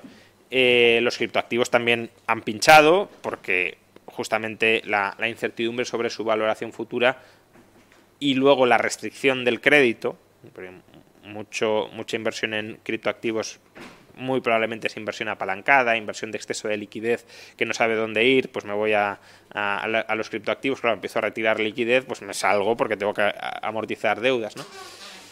Eh, inmuebles, bueno, no sé, en España creo que la burbuja no es muy importante, pero en Estados Unidos hay un burbujón inmobiliario muy considerable, entonces me voy a inmuebles, pues tampoco, porque va, a pinchar. Entonces, digamos que están, bueno, lo han inflado todo durante años, ahora lo están reventando todo para combatir la inflación y, y al final la única alternativa que te dejan es pues me como las pérdidas, que es en última instancia lo que buscan, es esa redistribución de la riqueza o de parte de la riqueza, parte, no digo toda, ¿no? Eh, de parte de la riqueza del sector privado al sector público en forma de, amortización eh, real de la deuda pública. Eh, claro, no, van a dejar escapatorias generales para, para evitar esta inflación. ¿Alguna pregunta desde la sala? Ah, vale. Preséntate, por favor. ¿eh? Buenas tardes, Juan Ramón. Muchas gracias por la charla del colegio, Soy estudiante de medicina, la verdad es que aquí pinto poco, pero bueno. Eh, yo quería preguntarte, con, como con la charla y demás, más o menos entre el Banco Central Europeo y el Estado español y los del sur, hay una línea muy fina, un equilibrio muy inestable, imagino ¿Hasta qué punto crees factible que, es, que el Banco Central no ceda y suba tu de interés y estos estados, Grecia, España, Portugal y tal, eh, pueden llegar a quebrar o impagos y demás? Sí, eh, esa es una cuestión política esencialmente. Es, es, difícil de valorar. A ver, yo creo que van a... Eh, voy a hacer un, Em, cuando llegó el, gobierno del PP al, poder en el año 2011, eh, bueno, uno de los que los asesoraban era un conocido. Y me dijo, esta gente tiene la intención, y así lo hicieron, de evitar que quebremos, pero siempre vamos a estar un pasito antes de la quiebra. Es decir, van a hacer lo mínimo indispensable para no quebrar, pero no más allá. No vamos a quebrar, pero vamos a estar al borde del abismo continuamente. Y así fue, ¿no? Em, de hecho, yo creo que se pasaron y se cayeron por el abismo, pero no sacó el Banco Central. Bueno, em, yo creo que el Banco Central Europeo va a intentar algo parecido. Es decir, tratar de controlar la inflación subiendo tipos de interés, pero las mínimas subidas imprescindibles para controlar la inflación. Y el problema es que te puedes quedar corto. Y si te quedas corto y si te descontrolan las expectativas, cada vez son necesarias subidas mayores. Y ahí, pues yo también tengo esa duda, no sé qué va a pasar, porque además yo pensaba que eh, iba a haber una cierta coordinación entre política monetaria y política fiscal, es decir, el Banco Central va a empezar a subir tipos de interés, y yo pensaba que a partir del año que viene los gobiernos iban a empezar a reducir su endeudamiento. Bueno, han suspendido un año más el Pacto de Estabilidad y Crecimiento, que puede ser una suspensión oficial, pero a la hora de la verdad van a esforzarse en reducir el déficit, ojalá, o si no, es que vamos a un choque de trenes, porque mm, básicamente no, aquí vamos a seguir nosotros emitiendo deuda como si no hubiera mañana, y el Banco Central Europeo subiendo tipos de interés. Si se te descontrolan los tipos de interés en los mercados, el Banco Central Europeo, ¿qué hace? ¿Comprar deuda? No, si justamente lo que está haciendo es restringir la liquidez para controlar la inflación. Con lo cual el Banco Central Europeo puede decir, bueno, voy a evitar esta subida de tipos, voy a comprar algo de deuda, pero señores, pónganse las pilas y, ajusten déficits. Pero si aquí dice, no, no, usted verá, eh, si, si no quiere comprar deuda, pues se come la ruptura del euro. Entonces, eh, por eso el Pacto de Estabilidad y Crecimiento es tan importante, porque es un compromiso de buena fe entre todos los gobiernos de no vamos a abusar del resto, no vamos a chantajear al resto de la Unión Europea o de la eurozona con una quiebra del euro porque nosotros nos podamos endeudar y si no nos compra el Banco Central a nosotros la deuda, pues eh, se rompe el euro. Pero claro, como se ha suspendido tantas veces por tantos países distintos, ninguno tiene realmente credibilidad para imponer el cumplimiento del Pacto de Estabilidad y Crecimiento y y además es que cuando ya ha habido coyunturas similares en el pasado, se ha acabado cediendo. Con lo cual, desde la perspectiva del gobierno, no sé, español o del gobierno, bueno, italiano está Draghi, pero bueno, ya veremos, eh, pues también entiendo que digan, bueno, pues aquí mucho bla bla bla, pero si nos seguimos endeudando nos van a, seguir dando manga ancha. Entonces, sí, ese es un, equilibrio muy, muy complicado. Si no hay eh, una reversión de la inflación, que no es descartable de todas formas, porque en Estados Unidos creo que claramente mm, están apostando por luchar contra la inflación generando una recesión. Entonces, claro, si tú tienes una recesión, aunque sea corta en Estados Unidos, tienes una recesión o cuasi recesión en China, pues se puede enfriar la demanda mundial lo suficiente como para que se revierta la, la inflación y las expectativas inflacionistas. Pero si eso no sucede, yo creo que en Europa vamos a vivir momentos de tensión muy fuertes acerca de si cede el Banco Central o si ceden los gobiernos o si ceden los gobiernos, pero cómo se reparten los costes de la cesión, etcétera.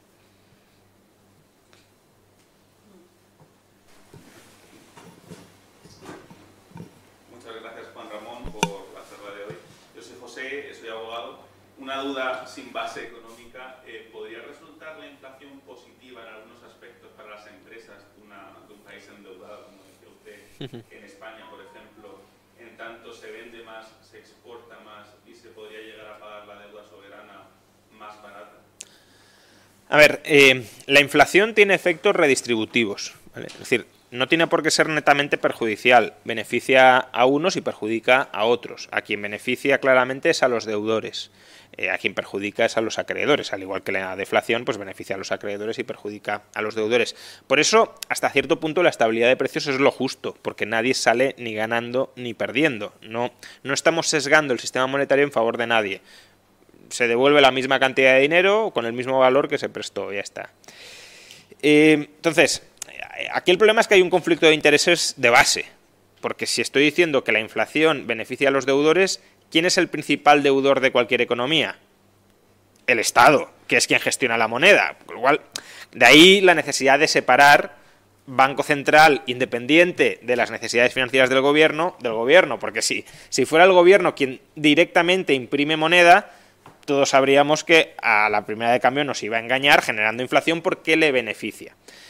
Es más, ahora mismo el gobierno español está recaudando más que nunca, está encantado con el aumento de la recaudación y, eso pues es uno de los efectos beneficiosos para, para ellos de, de la inflación. Ahora, demasiada inflación sí que puede ser perjudicial para todos. O sea, bueno, a lo mejor hay alguien que hace una fortuna, pues uno que esté súper apalancado y que se haya comprado un montón de activos reales, hiperinflación, le quitas toda la deuda y se queda con los activos reales, ¿vale? Pero en términos generales, el país puede salir muy tocado, porque la inflación distorsiona el cálculo económico, distorsiona, yo no sé a qué precio voy a poder vender y a qué precio voy a tener que recomprar lo que estoy vendiendo y por tanto me puedo descapitalizar. Me puedo descapitalizar muy fácilmente porque no, los precios no son estables y por tanto no puedo calcular bien si estoy ganando o si estoy perdiendo dinero. Y por eso, aunque beneficia a los deudores y aunque los deudores suele, suelen tener un poder político desproporcionado en, en, en, la mayoría de economías, aunque solo sea porque se alíen con el, porque el Estado es uno de ellos, eh, pues tampoco se quieren inflaciones muy, muy altas. Sobre si beneficia a las empresas, a ver, eh, depende. Eh, las, las empresas, si tienen poder de mercado, van a poder protegerse de la inflación trasladando esa inflación a los precios. Pero pueden no tener poder de mercado y, por tanto, si, les, si suben los precios y les suben sus costes, me suben mis costes y no los puedo trasladar a precios, se me come el margen. Eh, y luego, depende cómo evolucione la inflación por países, podemos tener un deterioro serio de la competitividad en España. Imagínate que la inflación, como está ocurriendo, aunque yo de momento no soy en eso especialmente pesimista como otros economistas, eh, porque creo que la inflación en España está no del todo bien medida, pero imagínate que, la inflación sube más en España que en Alemania, o que en Italia, o que en Francia. Pues te van a subir los precios internos más que en otros países. Por tanto, en los flujos comerciales globales vas a perder competitividad porque tus productos se van a encarecer en términos relativos. Y claro, ¿cómo ganas competitividad? Pues bajando precios. Y para bajar precios hay que bajar también costes. Y, claro, bajar costes, por ejemplo, costes salariales o, por ejemplo, alquileres, renegociar alquileres, implica tensiones como las que vivimos en 2012 o 2013. Es muy, la, el ajuste interno eh, es muy complicado. Y por eso, si ahora hubiese un desajuste de la competitividad por una inflación desigual entre países, eso en el futuro no nos beneficia en términos generales.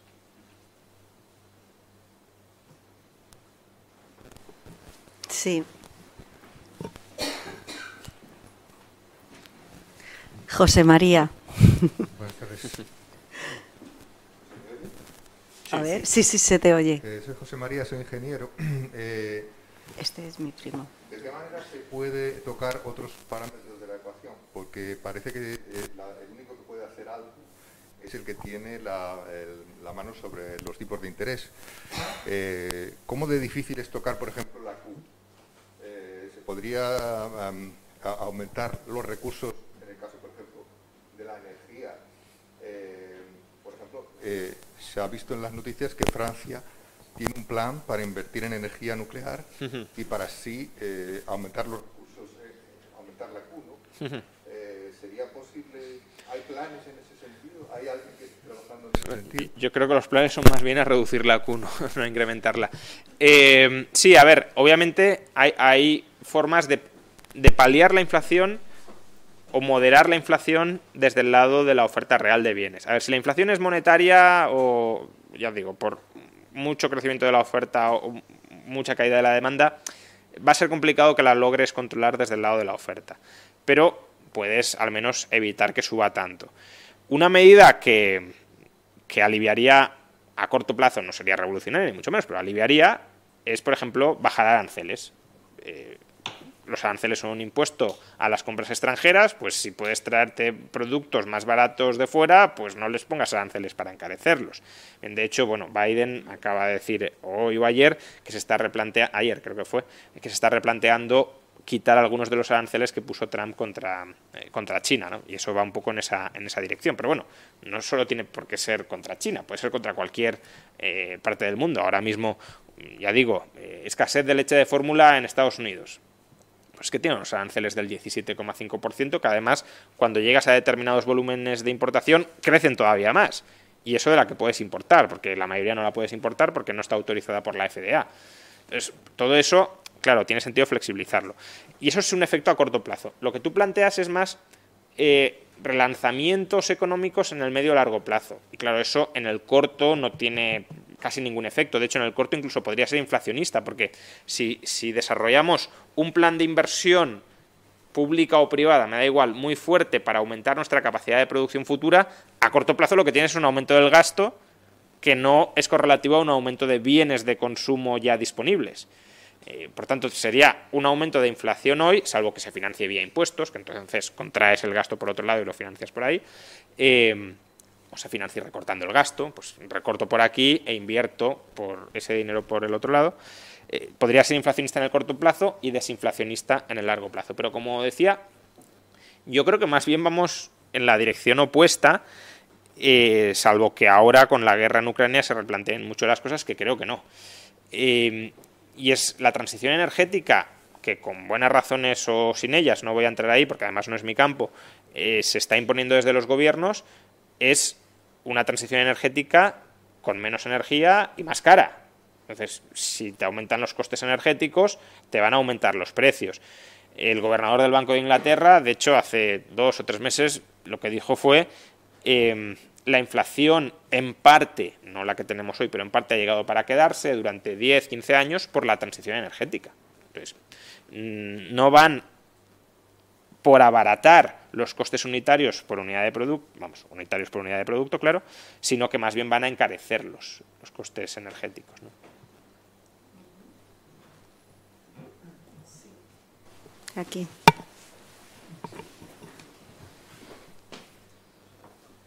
Buenas tardes, Juan Ramón.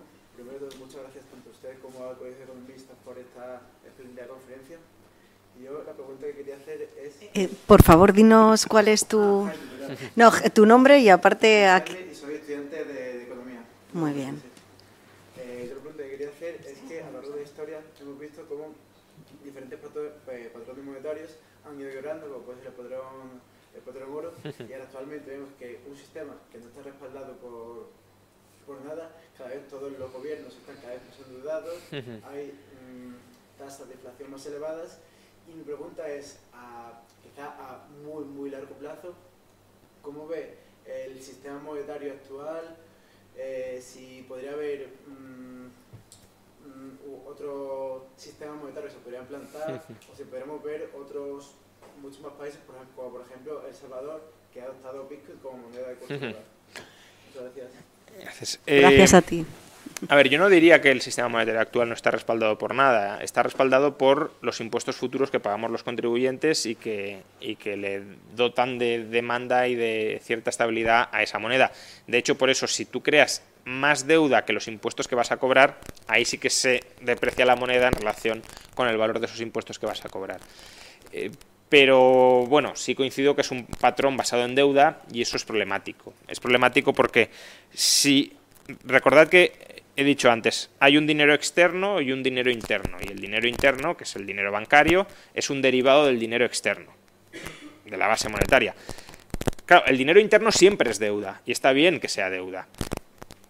Pero claro, si tenemos un dinero interno basado en deuda, e insisto, está bien, ¿cómo controlas que ese, endeudamiento se pueda descontrolar? Si ese endeudamiento está ligado a un patrón real, el patrón real te lo ata al suelo.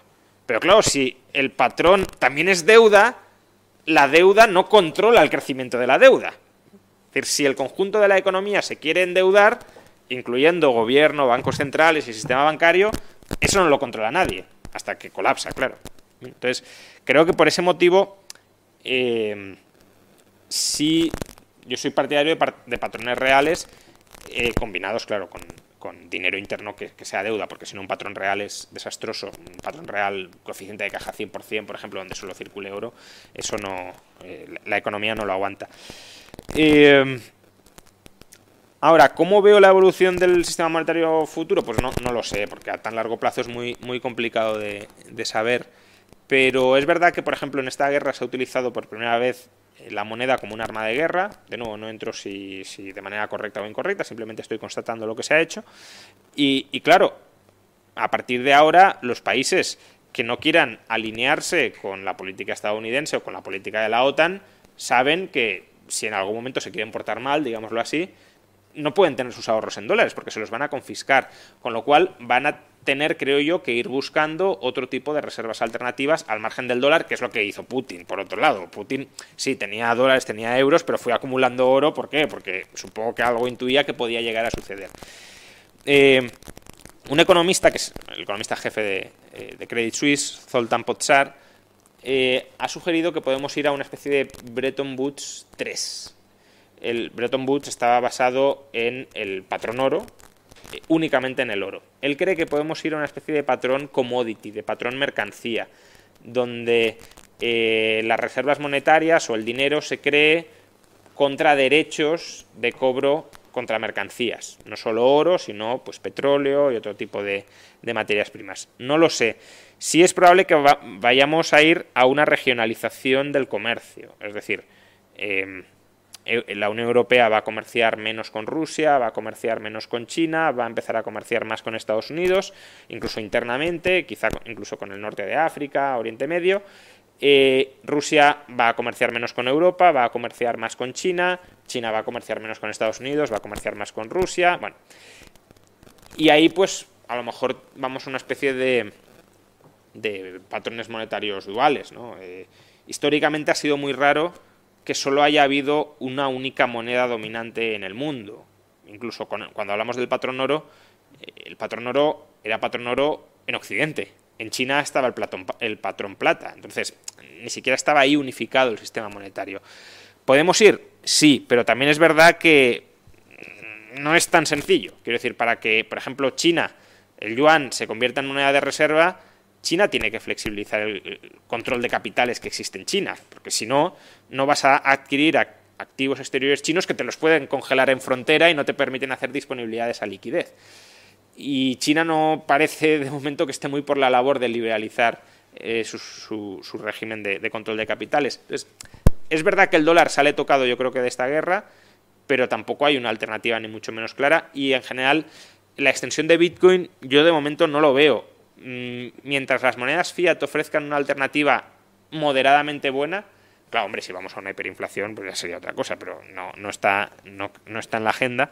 Eh, mientras las monedas fiat ofrezcan una alternativa moderadamente buena, yo creo que hay bastantes motivos para seguir utilizando individualmente, ¿eh? a lo mejor socialmente sería mejor no hacerlo, pero individualmente creo que hay incentivos a seguir utilizándolas.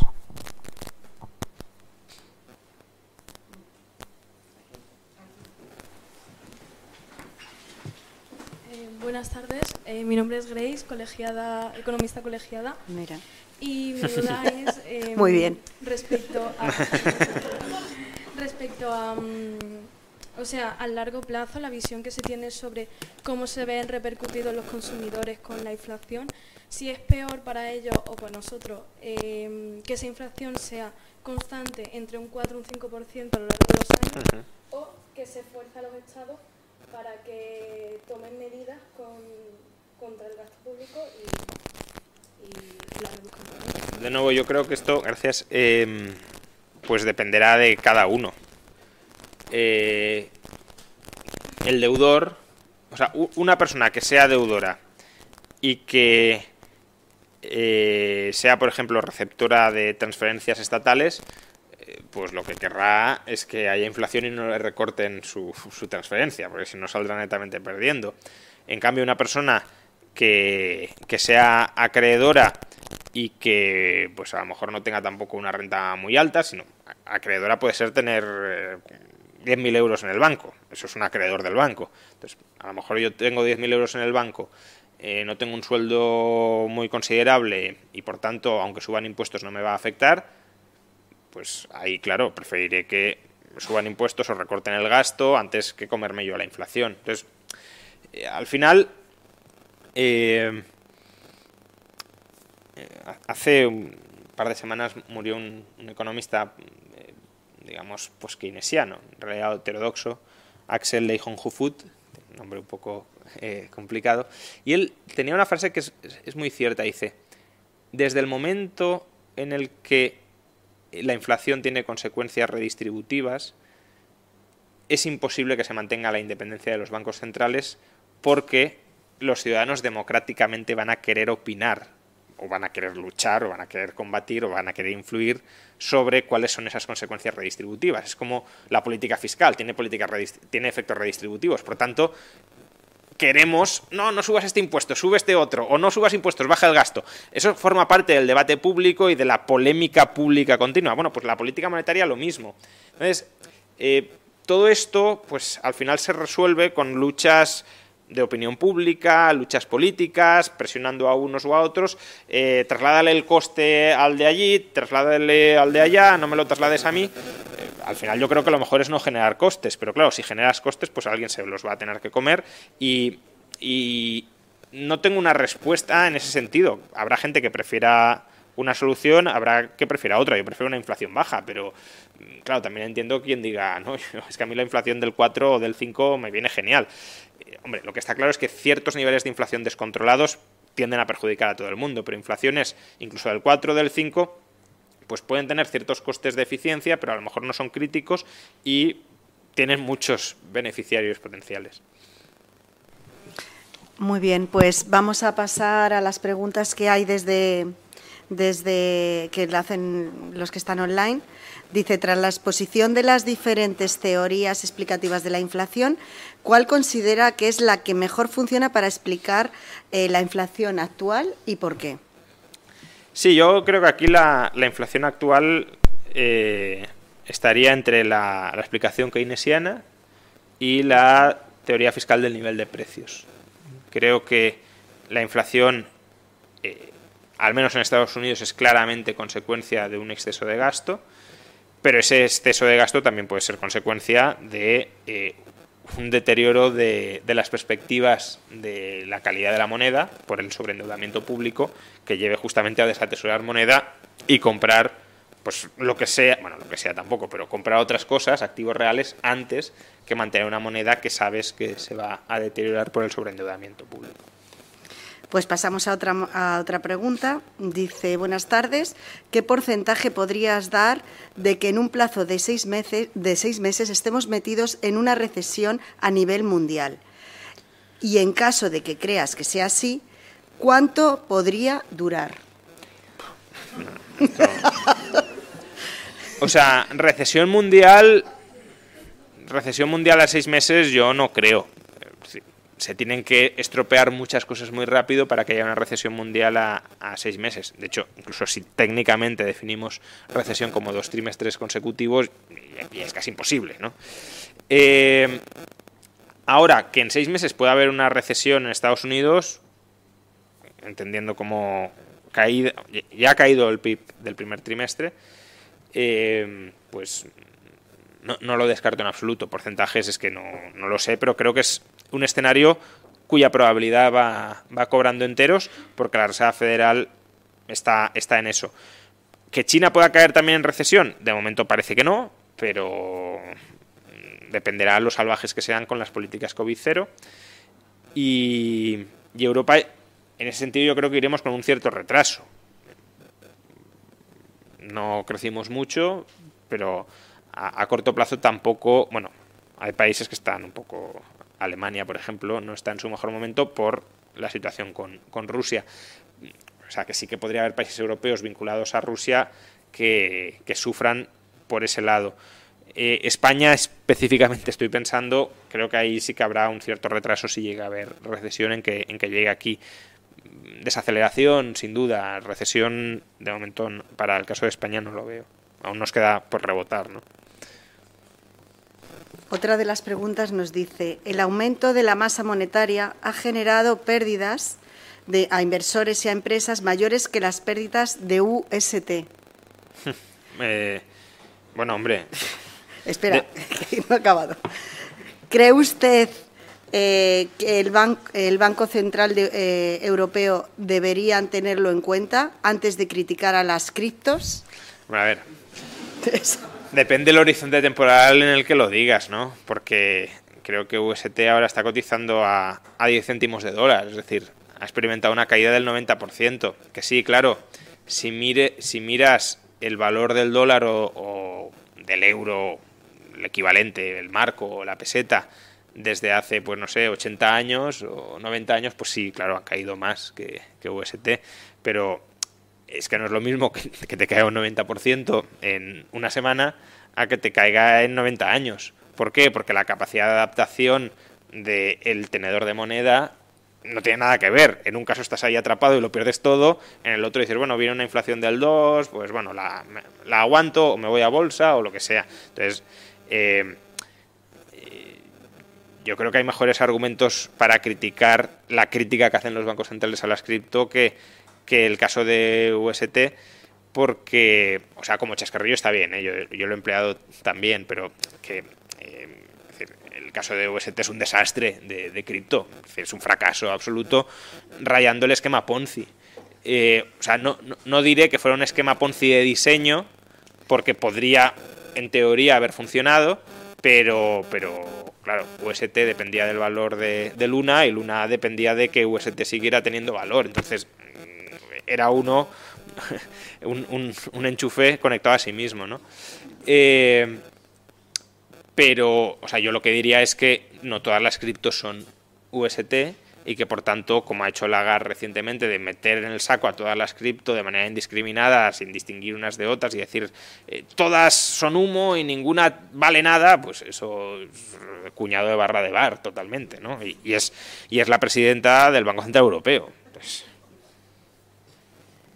pues eh, hay una pregunta más y una más, dos más. ¿No crees que la inflación está provocada en mayor parte por la manipulación de oferta y precios por los productores de combustibles fósiles, sabiendo que no se ha recuperado la demanda pre-COVID? Eh, a ver, es verdad que hay muchos que insisten en, en que la inflación se debe a que los empresarios se han vuelto más avariciosos y están intentando eh, pues sacar tajada de la coyuntura aumentando precios. A ver, yo lo que diría es, primero, la causa originaria de la inflación no puede ser la avaricia, porque no es que ahora sean avariciosos y, hace cinco años fueran muy generosos y bajaran precios. O sea, la, avaricia no, no, correlaciona, el índice de avaricia no correlaciona con el IPC.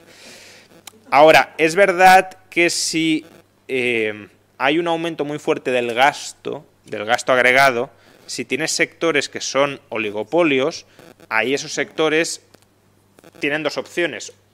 O ante el aumento del gasto, aumento la producción o aumento precios. Si hay competencia, se trasladará todo lo posible a aumentos de producción y, por tanto, todo lo que suban los precios será imputable a ese aumento del gasto. Ahora, si tienes sectores oligopolizados, parte del potencial aumento de la producción se puede congelar para que los precios suban más. Bueno, eso es algo que puede suceder y iría vinculado, iría vinculado con una de las preguntas anteriores, que se puede hacer desde el lado de la oferta, pues si hay oligopolios, liberalizar para tratar de introducir competencia y que bajen precios, si es que eso explica parte de lo que sucede. Ahora, eso no explica el grueso de la inflación que sufrimos. Es decir, eso puede ser una explicación española, pero es que la inflación se, empieza a disparar en Estados Unidos y se empieza a disparar mucho antes de la guerra en Ucrania y se empieza a disparar sin que en ese caso Putin pudiese tener alguna influencia, porque en Europa se nos ha dicho, no, es que empezó a restringir el gas ya por el mes de septiembre, octubre, bueno, algo podía haber, pero no era lo, lo básico, pero es que en Estados Unidos no consume gas ruso.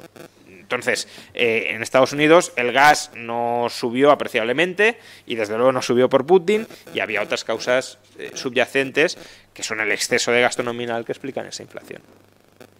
Muy bien. Pues yo creo que con, la próxima pregunta finalizamos. Además es una que yo también te iba... Ay, perdón, que yo también te iba a preguntar. Eh, desde la Comunidad de Madrid, Isabel Ayuso ha anunciado que va a deflactar los impuestos de la Comunidad de Madrid. ¿Qué, te parece esa medida? O sea, bueno, yo es algo que llevo pidiendo mucho tiempo, eh, porque la inflación es un impuesto sin legislación. Es decir, te quitan más dinero sin pasar por el Parlamento.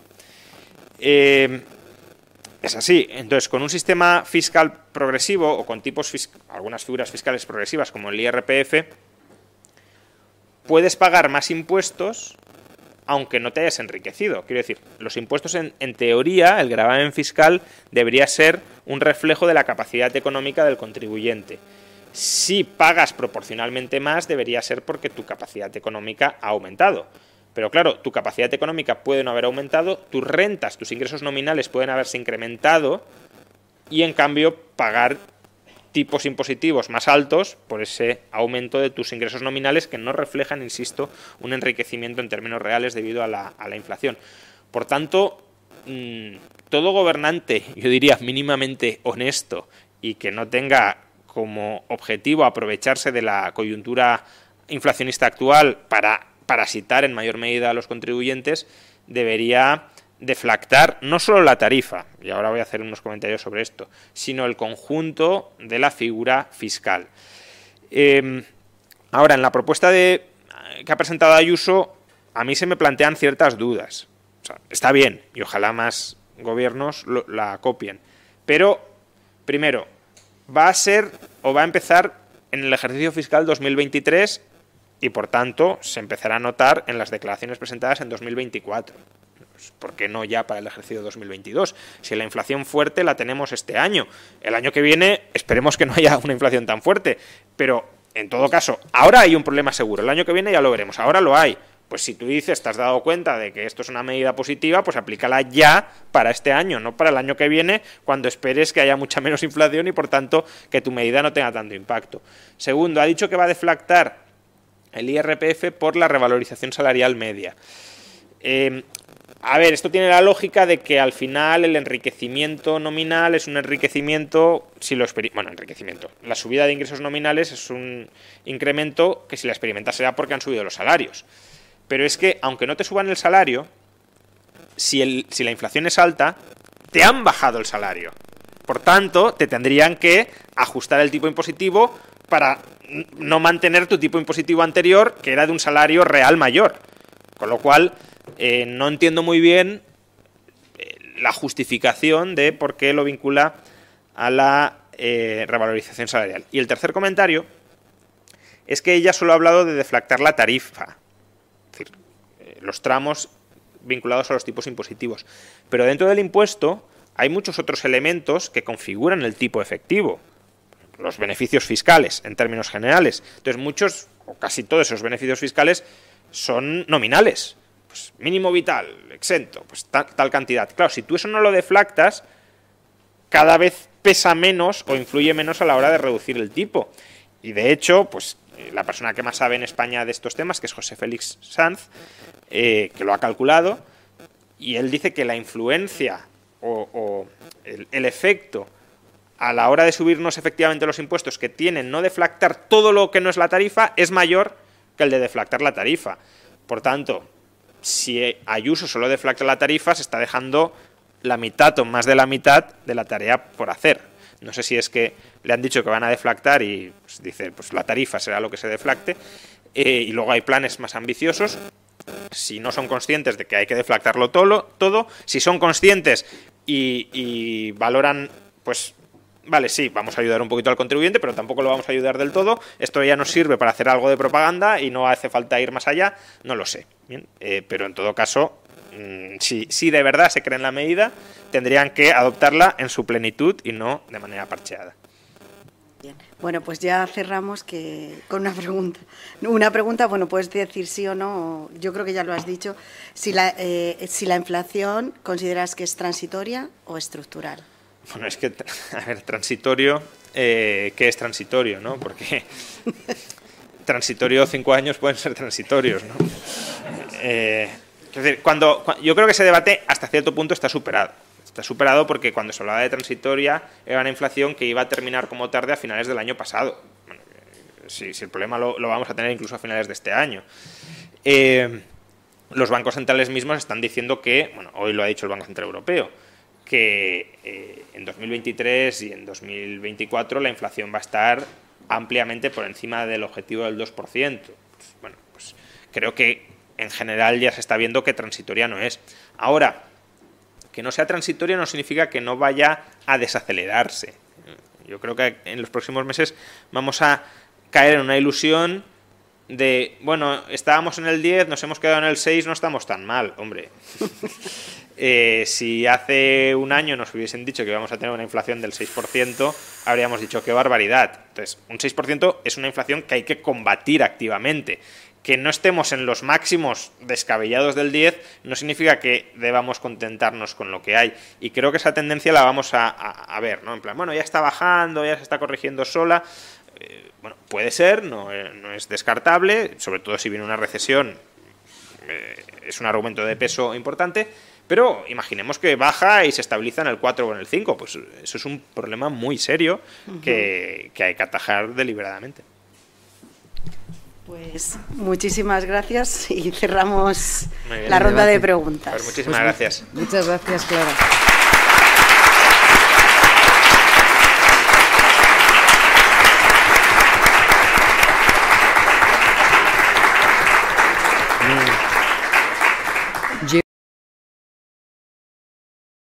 Muchas gracias a los economistas y a los no economistas. Esta es vuestra casa, en todo caso, la casa de la economía, y, y os esperamos en otras, en otras jornadas que hagamos más, más adelante.